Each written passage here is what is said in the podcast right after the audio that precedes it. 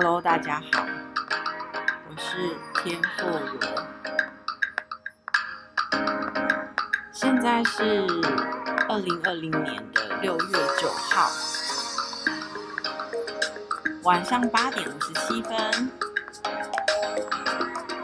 啊，今天上线要来跟大家聊一部电影，你喜欢看电影吗？可以留言跟我分享你最喜欢看的电影是什么？今天要跟大家分享的这部电影呢，其实我也是就是在网络上看别人介绍分享的。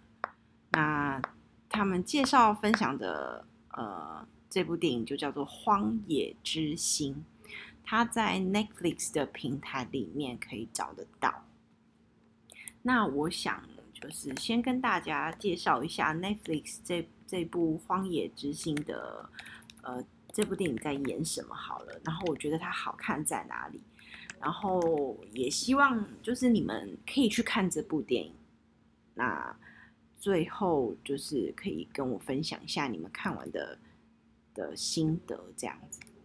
那这部电影它其实在描述，呃，它是一个美国美国电影，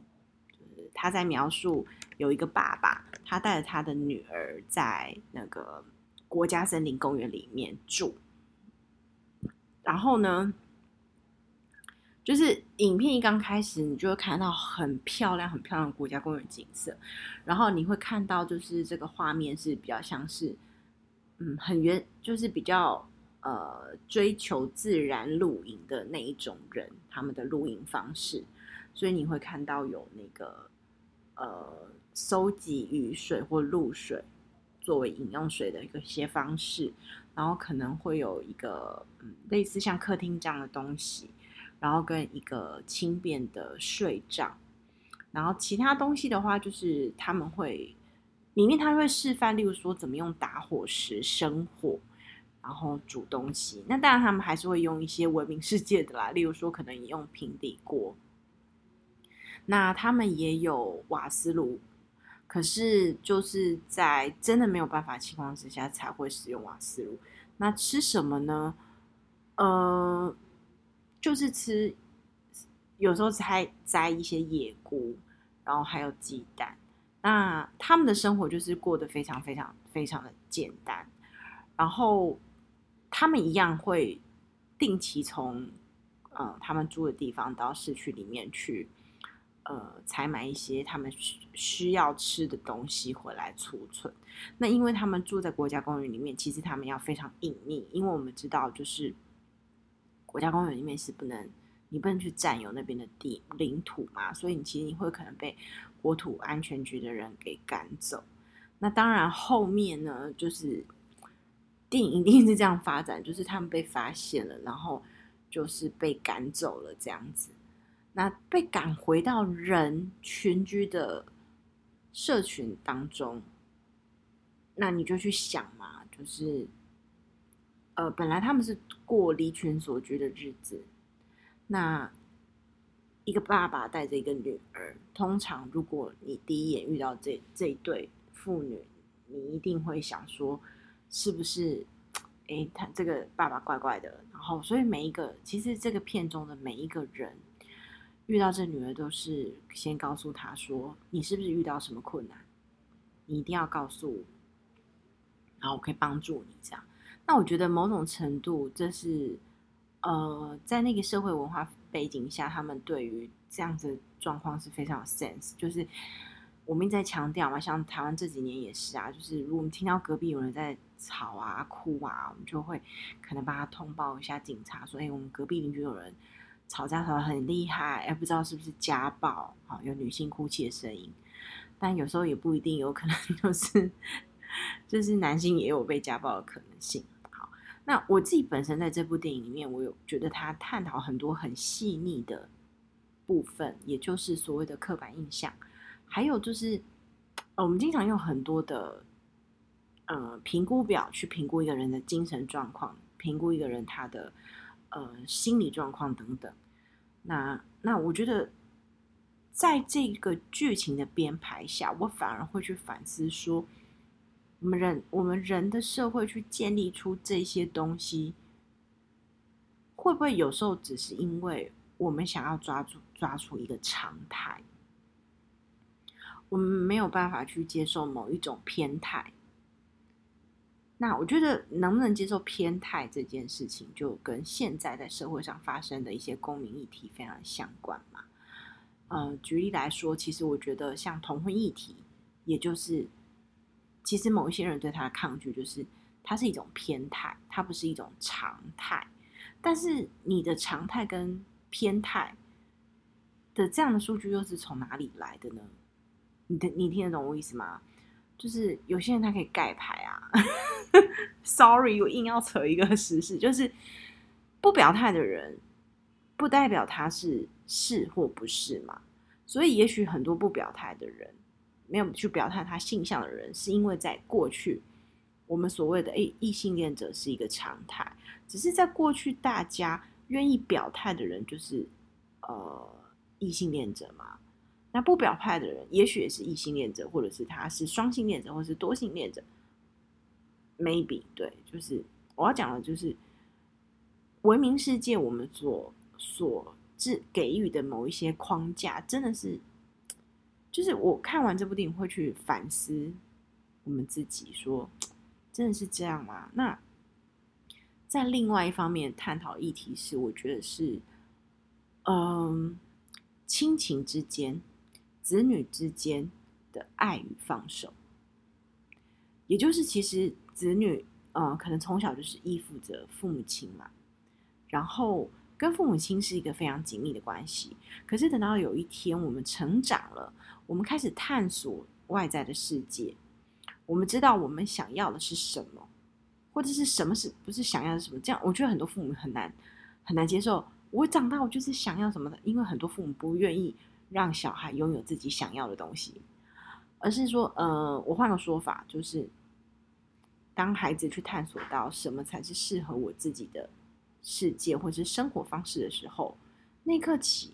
孩子其实就会像从妈妈的母体一样，原本有连接的一个期待，你要怎么样剪掉那个无形中的期待？那有时候不是孩子不愿意剪掉这个期待，可能是父母亲不愿意让这条脐带给剪断。我觉得这是一个非常大的课题。那还有就是，嗯，我觉得整部片，整部片里面，它其实也有探讨到，嗯，我们跟环境之间的一些关系。例如说，嗯，我觉得有很多人，他宁愿选择成为一个流浪汉，或者是他宁愿选择离群索居，他过很不好的生活。为什么？因为在大自然当中，可能给你更多的安全感。就大自然，不管是谁，哪一些动物，哪一些植物，你到那个场域，大自然就是这样子。它不会像人的世界一样，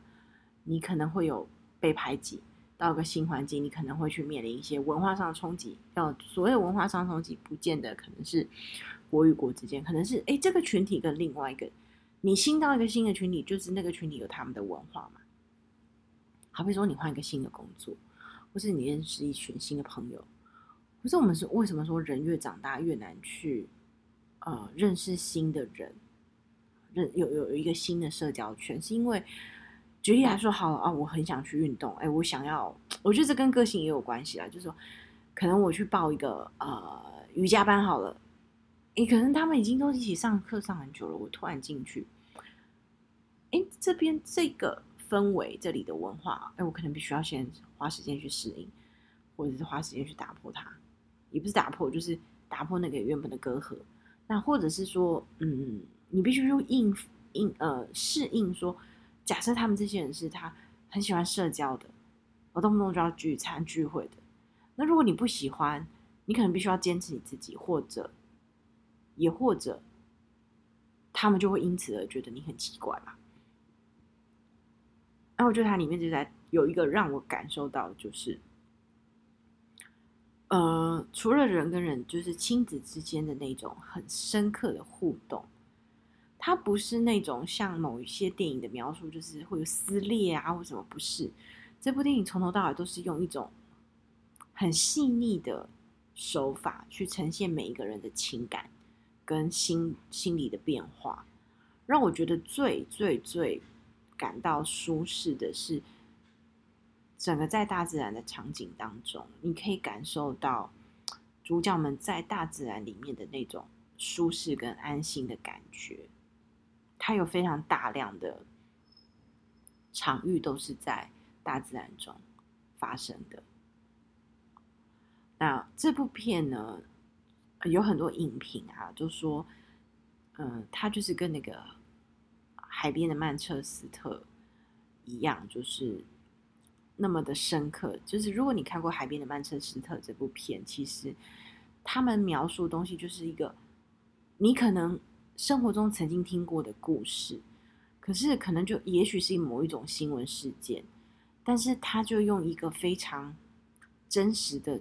陈述的方式去表达这些小人物发生这些事情的情绪，以及他们如何去过生活。就是他们用一种最后都留一个伏笔给观众，就是这些人的人生并没有因为电影的终止，就是他们描述的这些故事的人物，并没有因为今天一个小时、两个小时的电影结束之后，他就帮这个主角下了一个未来人生的结论。而是它会让观看的人在心中不停的发酵跟回荡，或甚至你就是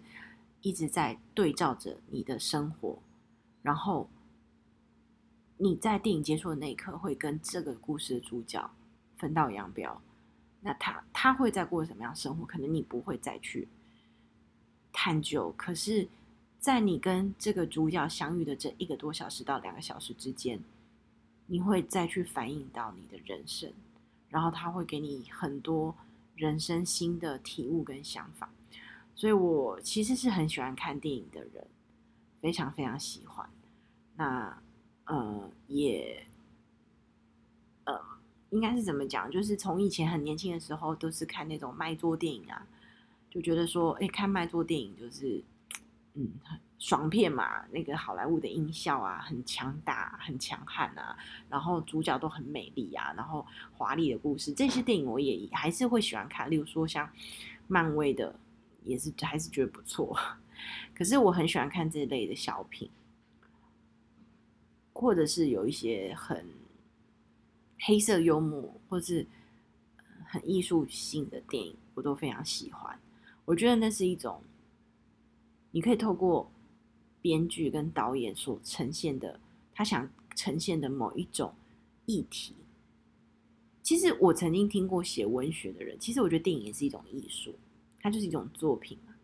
那写文学的人说，其实一一本书，或是一篇文章，或是一篇小一本小说，当他当写者完完稿的那一刻起，这本作品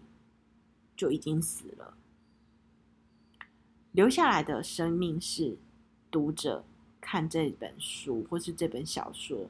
你所去解读的所有的新的意义，你赋予这个作品新的意义，因为我们很少也很难再回头去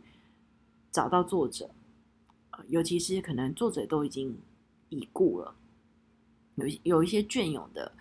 呃经典的文学作品，它可能留到现在嘛。我们也很难再去找到过去的他，去了解说究竟他写的这个东西真正的意涵是什么。那我觉得，我曾经去上一个写作班，里面的老师说，其实他的这个论调我是比较能接受的。的确是，就是如果今天我是一个作者，其实当我把一个作品完成的时候，其实我觉得我也已经完整了我此时此刻想表达跟完整了这这个阶段的生命了。那送出去之后呢？读者看的时候，其实读者会赋予他新的生命。电影也是一样。当导演拍摄完之后，其实那当下，我觉得每一个 moment，每每一个艺术的 moment，都是这些创作者除了他们的底蕴，加上很多的灵光乍现，也就是需要很多的灵感。那有时候这个灵感，哒的一声来了。但是，大的医生也走了。